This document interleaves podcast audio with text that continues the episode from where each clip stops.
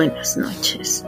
Les saluda Elvi Ochoa, la golosa incorregible, y les doy la bienvenida a uno más de nuestros relatos apasionados. Me toca la continuación de la saga.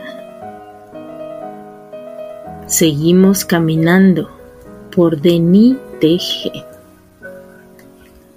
Y ahora sí viene desde la perspectiva de nuestro adorado rebelde. Así que si no han escuchado los capítulos anteriores, les recomiendo mucho que lo hagan.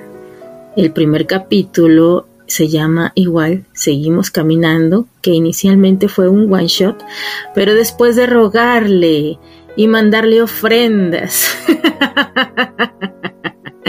y peticiones firmadas por todos sus fans a Denite G. Entonces accedió magnánimamente a regalarnos la continuación para no dejarnos con nuestro corazoncito roto. La continuación fue Para Vivir, que fue desde la perspectiva de Albert. Ese fue uno y el anterior igual fue la segunda parte de Para Vivir y ahora volvemos a retomar el fic de la historia enfocada en los rebeldes. Seguimos caminando en la voz de Terry por Benny G. Segundo capítulo.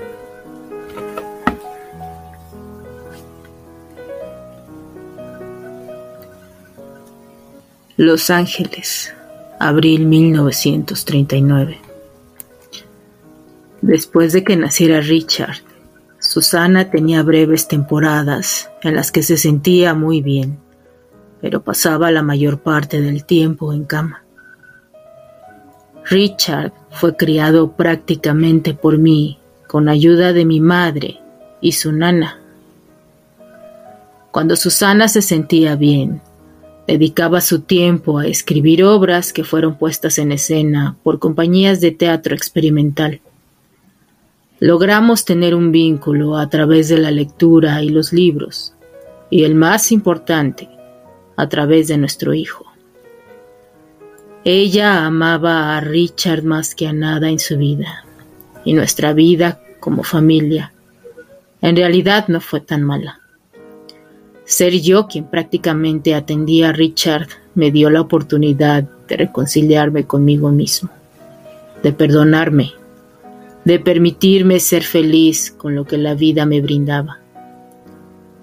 Richard fue una salida luminosa ante la soledad y el desasosiego que tenía muy metidos desde niño en mi alma. Susana aunque no podía cuidarlo como ella hubiera querido. Tuvo también lazos especiales con él. Ambos amábamos tanto a ese niño que nos permitió tener una familia y una convivencia feliz. Cuando Richard se fue a Harvard, la salud de Susana era muy delicada. Aunque él se quiso quedar en casa un año más para estar con su madre, ella no lo permitió. Susana murió al inicio de invierno del año pasado. Richard se veía muy triste, pero pareciera que estuvo preparándose estoicamente para el ya esperado acontecimiento. Justo acababa de terminar el semestre y no volvimos a regresar a esa casa. Pasamos las fiestas en casa de mis padres en Long Island. Él regresó a la universidad en enero y yo me sentía un poco perdido, sin un lugar a donde volver. Lloré la muerte de Susana, vaya que la lloré, pero en el fondo de mi corazón sabía que era un llanto de libertad. Fue entonces que recibí una propuesta de trabajo de la Metro Goldwyn Mayer para sustituir al director anterior que fue removido. Una historia desarrollada en el sur de los Estados Unidos durante la Guerra de Secesión. Lo que el viento se llevó. Nunca he trabajado en cine, pero la idea me entusiasmó de inmediato. Vendí la casa en la que durante casi 19 años viví con Susana y empecé de nuevo en California. Fue entonces que mi madre, con sus dotes de metiche profesional, aún no sé cómo, logró dar con el paradero de Candy. Ella, se encontraba trabajando como doctora en el Queen of Angels Hospital en Los Ángeles. Mi madre consiguió su dirección y me la dio apurándome en ir a buscarla. A ella no podía engañarla. Si alguien sabía de mi dolor escondido por aquella mujer que amé y perdí en pos de cumplir con mi honor y deber, era mi madre. Después, de inmediato, toda esa noche, al día siguiente, yo me encontraba esperándola en la puerta de su casa en Sunset Plaza Drive. Una casa muy linda, de dos pisos, con techo a dos aguas. Blanca, con tejas rojas, y una pequeña barda cubierta de una enredadera con flores blancas. Una casa que reflejaba absolutamente la personalidad de la dueña. Afortunadamente, ya refrescaba en la tarde porque si no, me habría encontrado bañado en sudor por los nervios de verla de nuevo. Cuando llegó manejando ella misma su coche descapotable y con sus rizos cortos alborotados por el viento, mi corazón literalmente cantó. Ella, al verme, se estacionó rápidamente y sin pensarlo bajó del coche y se arrojó a mis brazos, llorando de felicidad. Me invitó a pasar. Esa tarde tomamos té helado, cenamos ensalada. No podíamos dejar de hablar de todo lo que nos ha sucedido, de cómo lleva ella su vida sola lejos de su hija, de lo difícil que fue el último año de vida de Susana, de cómo me reconcilié con mi padre y que junto con mi madre han sido unos abuelos maravillosos para Richard. Ella me confesó que Albert y ella no se hablan más, de cómo su divorcio fue un trámite tormentoso y cansado, porque su ahora ex marido le hizo la vida miserable hasta que firmaron ese infame papel. E incluso el estúpido de Archibald Cornwell le dio la espalda en un malentendido apoyo para su tío. No así Annie Cornwell, que fue la única que siempre estuvo de su parte, defendiéndola a capa y espada, incluso casi a costa de su propio matrimonio. Con sus tutoras muertas, Candy solo cuenta con Rosie, su hija, y con sus amigas Annie Cornwell y Patricia O'Brien. Patty nunca se casó y da clases en Vassar College, una exclusiva universidad femenina en Nueva York. Candy, al igual que yo sin un hogar a donde ir, decidió mudarse a Los Ángeles, lo suficientemente lejos del escándalo de su divorcio de la rancia sociedad de Chicago que no hizo otra cosa más que criticarla. Y ella no me lo dice, pero adivino que también de la aflicción infringida por Albert. Creo que nos hemos contado todo, sin secretos, consolando nuestros corazones tan solitarios y dolidos Pasamos toda esa noche en su sala hablando, tomando café y comiendo pastelillos. Dios, es tan fácil hablar con ella. Es tan sencillo estar con ella. Nos quedamos dormidos abrazados. El peso de su pequeño cuerpo en mi pecho me hizo sentir una paz que creo nunca la había sentido. Desperté en la madrugada con su perfume inundando mis sentidos. Tuve que armarme de valor para despertarla y poder despedirme para ir a mi casa. Despierta, señora Pecas. Es hora de que me vaya a casa, le dije dulcemente mientras besaba su cabeza. No te vayas, quédate conmigo, contestó adormilada. Sonreí extasiado ante tal petición. ¿Y qué se supone que hagamos hasta el amanecer, señora Pecas? ¿Jugar al papá y a la mamá? ¿O a la doctora y al paciente? Ella se levantó como un resorte muy indignada. ¡Qué gracioso te pone la madrugada, Terrence! Me levanté de su sillón para tomar una de sus delicadas manos entre las mías y suplicándole contesté. Tengo otra mejor idea. Me voy a casa y mañana sábado regreso por ti a mediodía para ir a comer y quizás después vayamos al cine. ¿Te parece mejor? No te enojes, Candy. Tengo años sin bromear contigo. Si te falté al respeto, discúlpame. Solo tú me has hecho bromas desde el colegio. Nadie más, respondió con una sonrisa.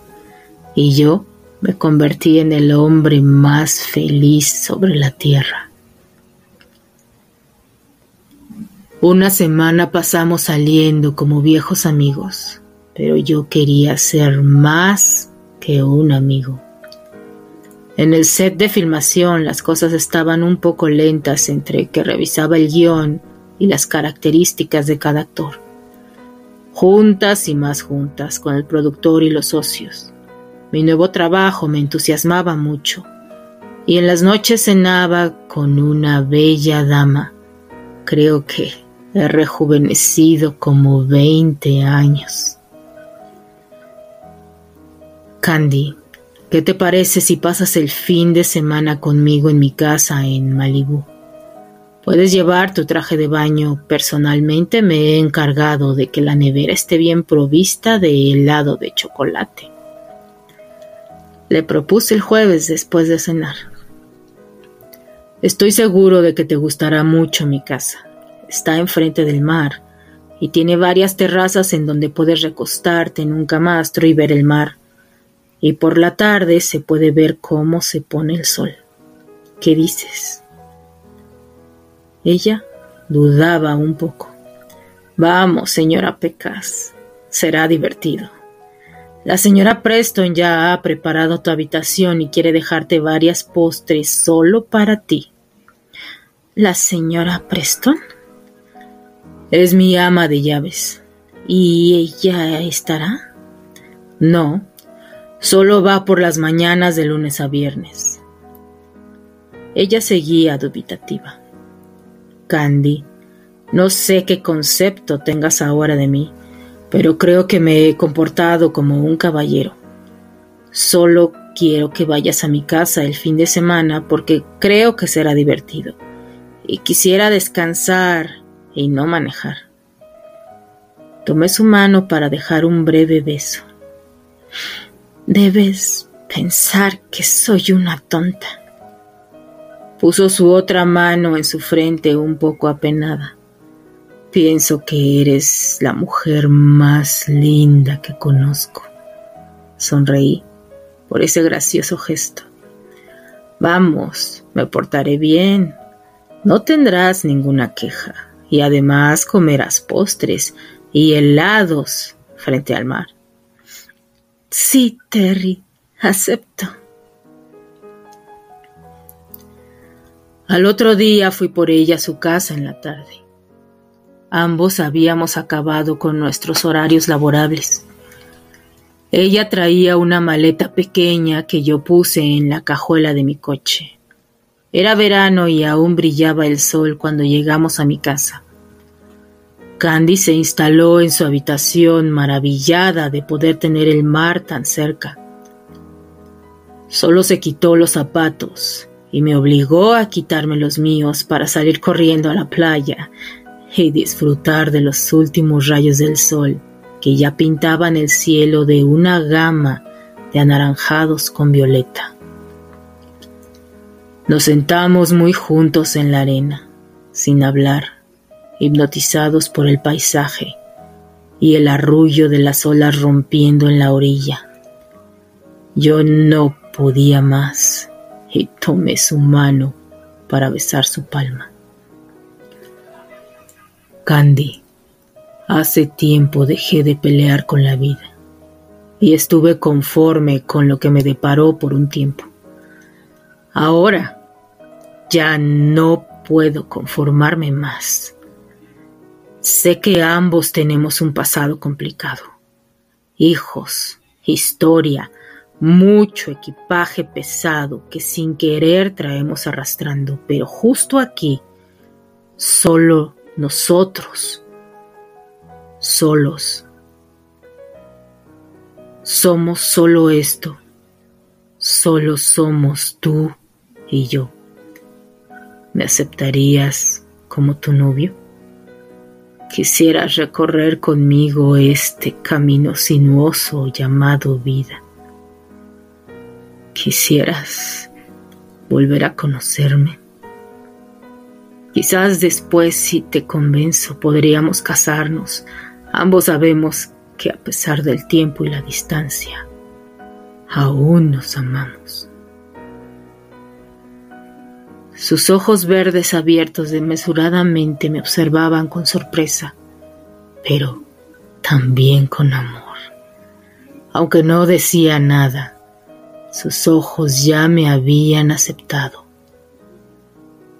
Ahora, si no quieres nada serio, lo entiendo, pero no te preocupes, podemos ser solo amantes y te puedo dejar que uses mi cuerpo a conveniencia para saciar tus bajos apetitos. Le dije de manera socarrona. ¡Terry! ¡Eres! ¡Eres! ¡Ah! Tienes ese don de romper los momentos más bonitos que he experimentado desde hace mucho tiempo en mi vida, con tus impertinencias. Comenzó a golpear mi hombro con sus dos manos, mientras yo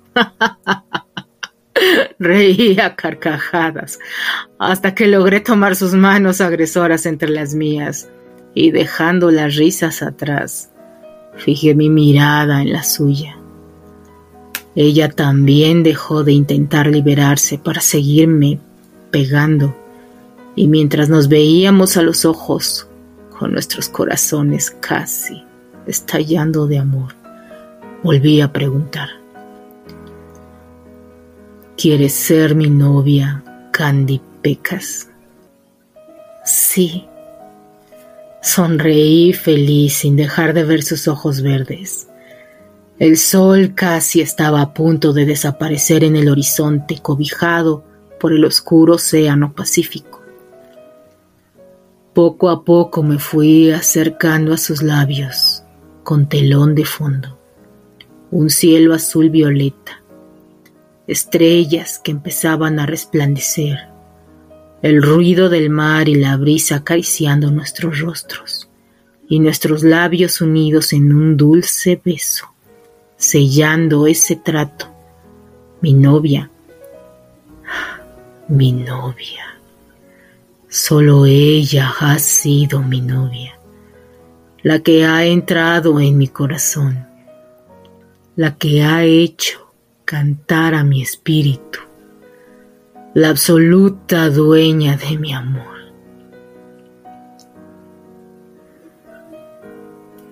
Estas han sido las mejores semanas de mi vida, semanas de un dulce y tierno cortejo.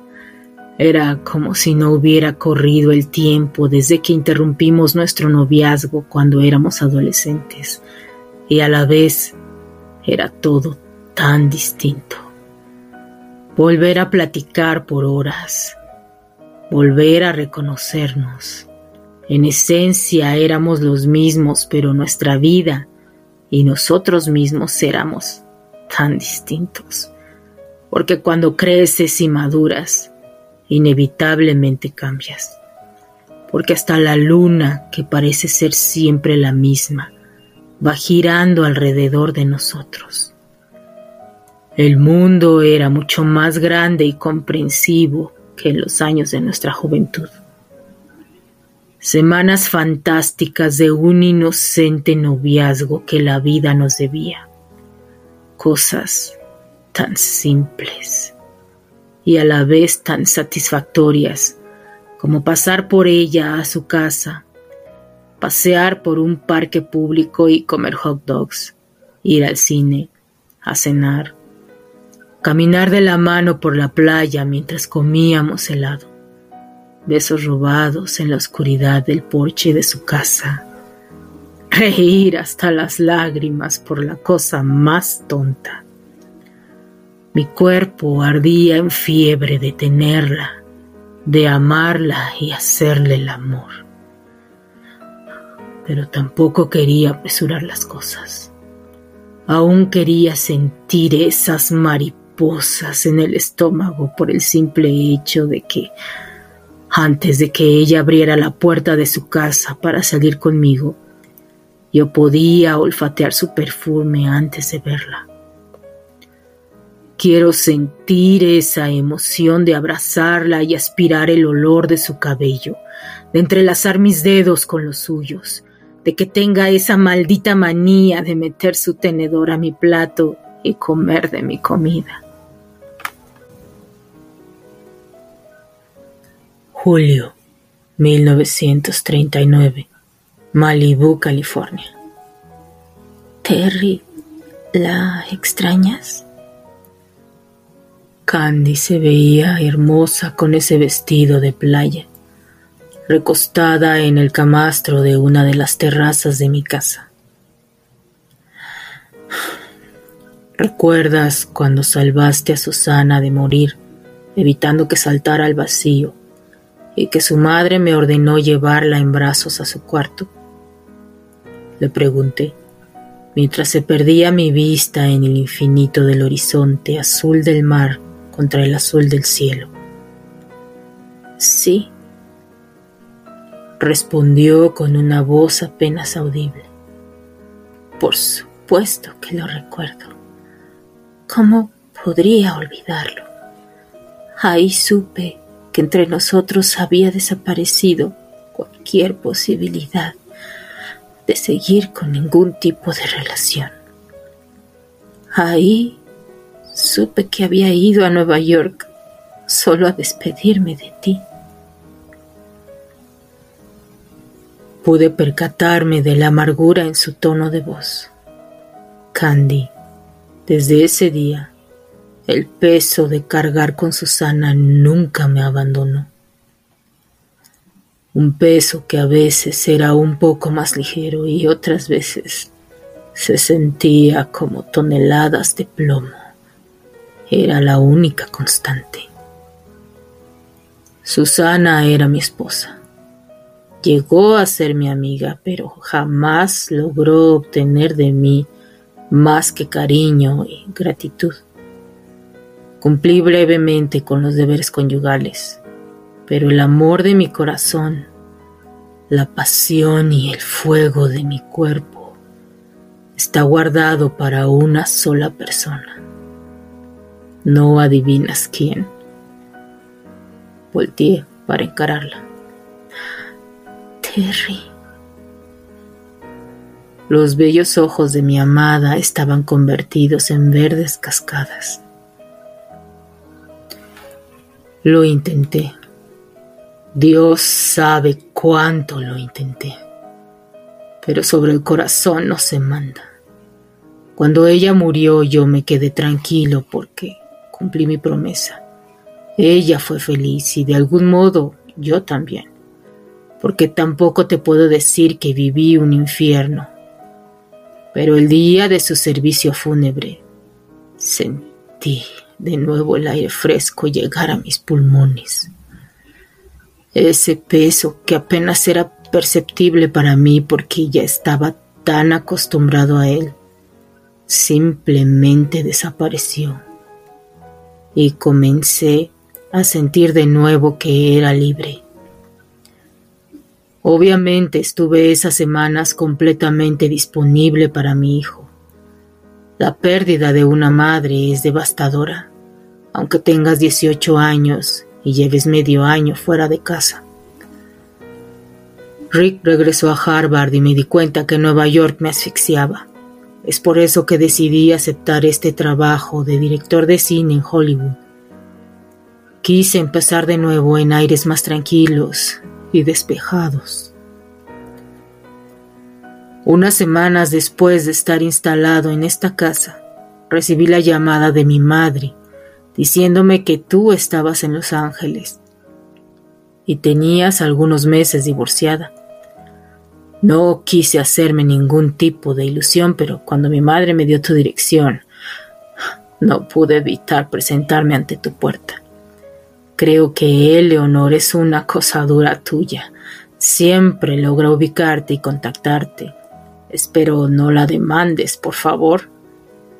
Jamás demandaría a tu madre, Terry.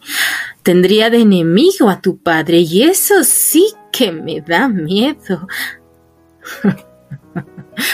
Sonreímos divertidos por la idea. ¿Desde cuándo se casaron tus padres? Hace diez años. Puedes creerlo. Cuando mi padre enviudó y dejó el ducado a mi hermano Henry, viajó de regreso a América. Le costó mucho trabajo convencer a Eleanor, pero míralos ahora como un par de adolescentes. Le respondí alegremente pero sé que algo nubla la alegría natural de mi amada. Señora Pecas, sé que algo grave o importante ha pasado porque no estás tan parlanchina como siempre y no has tocado los pastelillos que la señora Preston te dejó preparados. Ella sonrió sin ganas. Ah, ayer me llamó Rosie su padre acaba de decirle que a fin de mes se va a reunir con ella en Boston, porque le va a presentar a su hermano, que es casi diez años mayor que ella. Ella volteó a algún punto inexistente en el infinito, a punto de llorar. Escupí de la sorpresa el agua mineral que estaba bebiendo. ¿Cómo? Solo atiné a preguntar azorado. Albert tiene un hijo de 25 años, logró decir entre algunas lágrimas. Creo que su madre es esa enfermera de África de la que hablaba en sus cartas. ¿Y tú estás llorando porque estás celosa?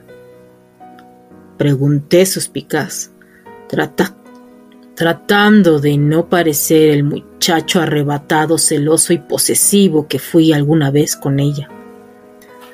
Oh, claro que no, grandísimo tonto. Soltó una carcajada que interrumpió todo pensamiento sospechoso de mi cabecita loca. ¿Sabes? Supuestamente antes de casarnos, en muchos años de matrimonio. Albert y yo podíamos presumir de ser los mejores amigos, sin secretos, compartiendo todo. Pero él nunca me habló de esa enfermera más que muy pocas líneas en pocas cartas y ninguna conversación, y mucho menos me dijo nada de un hijo me platicó con expresión seria y cierta molestia. Candy, ¿y no has pensado que él también se acaba de enterar que tiene un hijo? Tomé su mano para besar su palma. Pero, ¿eh, la enfermera? ¿Por qué nunca me dijo casi nada de esa enfermera?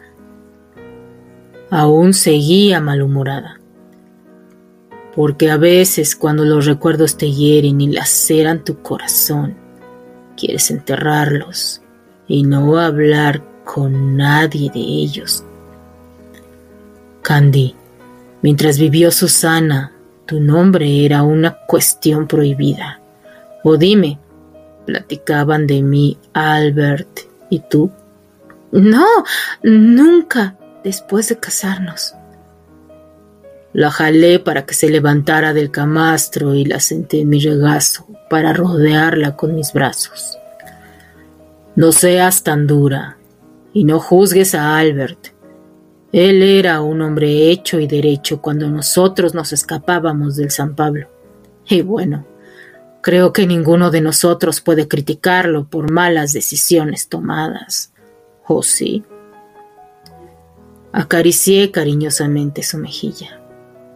Pecas, no somos árboles condenados a permanecer estáticos. La prueba es que nosotros estamos vivos y nos hemos reencontrado, ¿qué no? Él tiene derecho a rehacer su vida, como lo estamos haciendo nosotros. La cercanía de su piel, su perfume combinado con el sol y sal de mar encendió mis sentidos. Comencé a hacer algo que no me había atrevido a hacer antes, besar su cuello. Tienes razón, Terry. Me lo dijo con su voz afectada por mis besos. Señora Pecas, yo siempre tengo razón. Me separé un poco para verle a los ojos con mi sonrisa triunfante y ver la sonrisa complaciente de ella. Seguí en esa deliciosa tarea de seguir besándola. Ella hacía su cabeza a un lado para darme mayor acceso. Sus manos acariciaban mi cabello, saboreando lentamente su piel. Bajando a su hombro, me sentí atrevido y valiente. Pasé mi mano por ese suave hombro para bajar el tirante de su vestido junto con el traje de baño que usaba debajo. Sentí como ella se estremeció. Terry, alguien puede vernos. Intentó reclamar, pero no intentó detenerme. Yo besaba su clavícula, regresaba a su cuello y en tono bajo me acerqué a su oído para susurrarle. Mi casa está demasiado alejada o cuando has visto a alguien en esta playa. Nadie nos verá, Pecas. Dejé su oreja para seguir por su delicioso cuello de nuevo. Bajé hasta su escote. Nuestra respiración agitada nos delataba.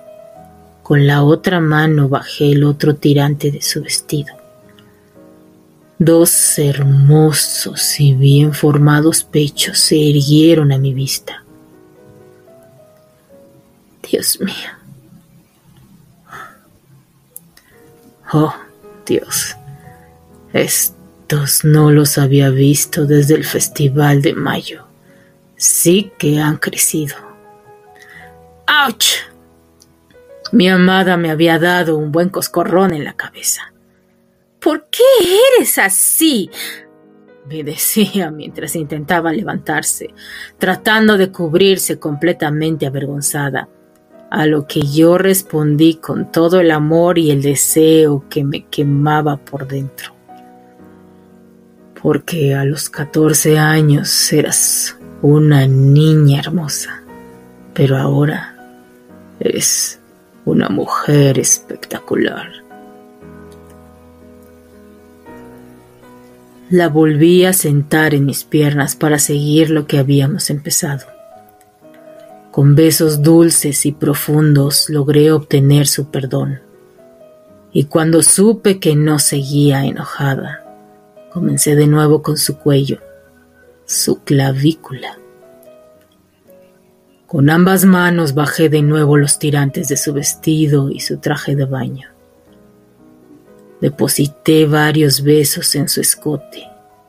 Acariciaba a esos bellos pechos, tomando primero un pezón entre mis labios para chuparlo y después el otro. Ella estaba rendida ante mí. Se aferraba a mi cabello como si estuviera temerosa de caer. Regresé a su cuello y mientras besaba y mordisqueaba su nuca, mis manos seguían acariciando sus pechos. Ella gemía ante mis besos y mis manos que la sediaban acuciosamente. Entonces un chispazo de cordura vino a mí. Hice que se levantara para irnos a mi habitación. Nadie pasaba por ahí, pero tampoco quería arriesgarnos a que alguien nos viera. Entramos comiéndonos a besos. Al llegar a mi habitación, acabé de quitarle ese vestido y su traje de baño. Yo solo traía mi traje de baño que inmediatamente quedó botado en algún lugar del piso de madera de la habitación. Nos recostamos en la cama sin dejar de besarnos. De nuevo empecé ese camino que ya era más o menos conocido. Su cuello, su clavícula, Ahora besé y disfruté lentamente de esos generosos y redondos pechos, acariciándolos con labios y lengua. Ella, con cada contacto de mi boca, en su suave anatomía, se iba desmadejando cada vez más entre mis brazos. El suave murmullo del amor se convirtió rápidamente en gemidos y te amos entrecortados, al igual que nuestra respiración. Desde mis quince años fantaseaba con la hermosa niña de las coletas. El día que la vi, y sí que la miré, cuando se quitó el traje de Romeo para ponerse el de Julieta, y eso jamás se lo confesaré porque me avergüenza mucho. Meses y hasta años después me tocaba con la imagen de sus suaves curvas apenas floreciendo. Pero hoy en mi cama tengo a la hermosa mujer a la que la vida me ha regresado sin sentir realmente que la merezco. Jadeantes y excitados nos regalamos caricias atrevidas. Nuestras manos van marcando y conquistando piel, sus pechos, mi torso, su vientre, mi espalda, su vello trasero, mis brazos, mi mano traviesa por fin se atreve a ir a ese pequeño y prohibido triángulo entre sus piernas. Ella no me detiene, al contrario, pone una de sus manos encima de la mía para apresurarme a hacerlo. Ese pequeño acto, inocente y a la vez atrevido, casi me vuelve loco. Aunque obviamente tuve intimidad con Susana, fue solo cuestión de cumplir con el infame deber marital. Ella se embarazó rápidamente y después de que Richard naciera, sus dolencias físicas, al igual que su frágil salud, la mantenían indispuesta para muchas cosas, incluidas las relaciones íntimas. Respeté a Susana tanto como pude. No fui ningún santo, pero tampoco me iba calentando camas por doquier. Tuve dos o tres relaciones extramaritales muy breves, con extrema discreción, de las que disfruté de algunas entregas físicas y quizás un poco de comprensión. Pero a mis 41 años puedo asegurar que nunca he sabido a ciencia cierta lo que es hacer el amor. Pero ahora tengo a mi merced al objeto de mi más caro afecto. Soy como un niño indeciso, entre comer desesperado el postre anhelado oírlo disfrutando poco a poco por temor de que se acabe. Nunca soñé que la vida me diera una segunda oportunidad con el que siempre ha sido el amor de mi vida, que definitivamente no voy a desperdiciar. Con mi mano en su suave y húmeda intimidad sigo besándola. Ella acaricia desesperada por encima la mano que tiene el privilegio de darle placer. Pero en mi anhelo con mi otra mano, hago que ella me acaricie a mí. Ella me mira con lujuria y con la respiración agitada me sonríe, con movimientos inexpertos pero contundentes.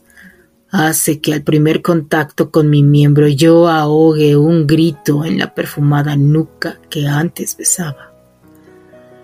Todo en mí se incendia. Nunca hubiera adivinado que el sexo con amor pudiera ser así. A pesar de nuestra edad, sé que para ambos es la primera vez de hacer eso que alguna vez estuvo prohibido para nosotros. Hacer el amor con la persona que amas.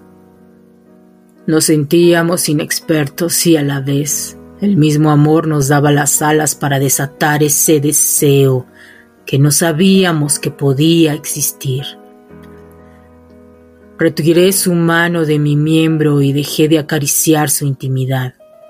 Sin dejar de besarnos, por instinto, me coloqué encima de ella, entre sus piernas, besando su cuello, sus labios, acariciando su piel, sus perfectos pechos. Ella acariciaba mi cabello, empujándose contra mí. Sin poder contenerme más, me coloqué en la entrada de su cálida intimidad y empecé a abrirme camino. Ella aumentó el volumen de sus gemidos, clavando las uñas en mí, en mi espalda, estaba maravillosamente estrecha y yo ansiaba hundirme en ella, hacerla mía. Empecé a entrar delicadamente. Nunca habíamos parado de besarnos. Ella me recibía sin molestias, al contrario, con cada embestida quería más de mí. Cada que yo empujaba mi miembro dentro de su tibio cuerpo, ella se abría más y más. Nuestros movimientos se complementaban. El ritmo iba aumentando. Ella me abrazaba con sus piernas, haciendo contraparte con su cadera de mis movimientos. Jamás antes había tenido esta sensación gloriosa de deseo y amor. Así era ese éxtasis de los que pocos pueden presumir. El éxtasis de la unión física con la persona que amas. Esto debe ser lo más parecido al cielo, al paraíso. Éramos dos almas que vagaron solas tanto tiempo que ahora que se encontraban unidas de nuevo, hacían que nuestros cuerpos buscaran más allá del placer. Una unión de carne y almas. Acelerando nuestro ritmo, al fin la enorme ola que se originó desde la profundidad de nuestro mar rompió escandalosa y húmeda en la playa del otro, liberándonos y lavándonos, redimiendo nuestra soledad, nuestros desencuentros y nuestra dolorosa separación.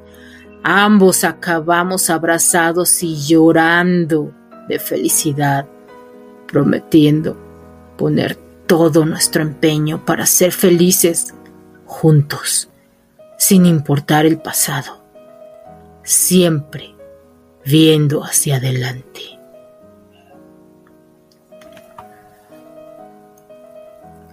Hasta aquí. ¡Uh! Denny, qué barbaridad. ¡Ay, calor! Calor. ¿A poco no, chicas? ¡Ay, qué maravillosa entrega de amor! Ay, me encantan tus descripciones tan elegantes, querida. Ay, no por eso menos golosas, obviamente. Oh, ¿y ustedes qué les pareció, queridas? Ay, ¿a poco no nos quedamos suspirando y algo acaloradas, abanicándonos así de, uh, uh, uh, pues sí, este es el final de este relato. ¿Pero qué creen? Aún tenemos el epílogo. ¡Woohoo! Así que muchas gracias, Denis, por permitirme narrar tu relato por aguantarme hasta que lo pudiera narrar, porque primero es narrado y después será subido a las diferentes plataformas por nuestra querida Deni Tobar para que la sigan en Wattpad y en la Morada Mística, obviamente. Y bueno, este estamos extáticas porque se quedan varias cosas en el tintero que obviamente nos explicará nuestra querida Deni en el epílogo. Así que muchas gracias por acompañarnos, por seguirnos en las diferentes plataformas, por darle like al video, por ver alguno de los anuncios que se presentan en el video y por sus amables comentarios. Al nombre de mi bella acosadora, fantasía, de la maravillosa Focus, Focus y de mi hermosísima despiste.com se despide la traviesa, golosa, incorregible y nos estamos escuchando en algún otro de nuestros relatos apasionados.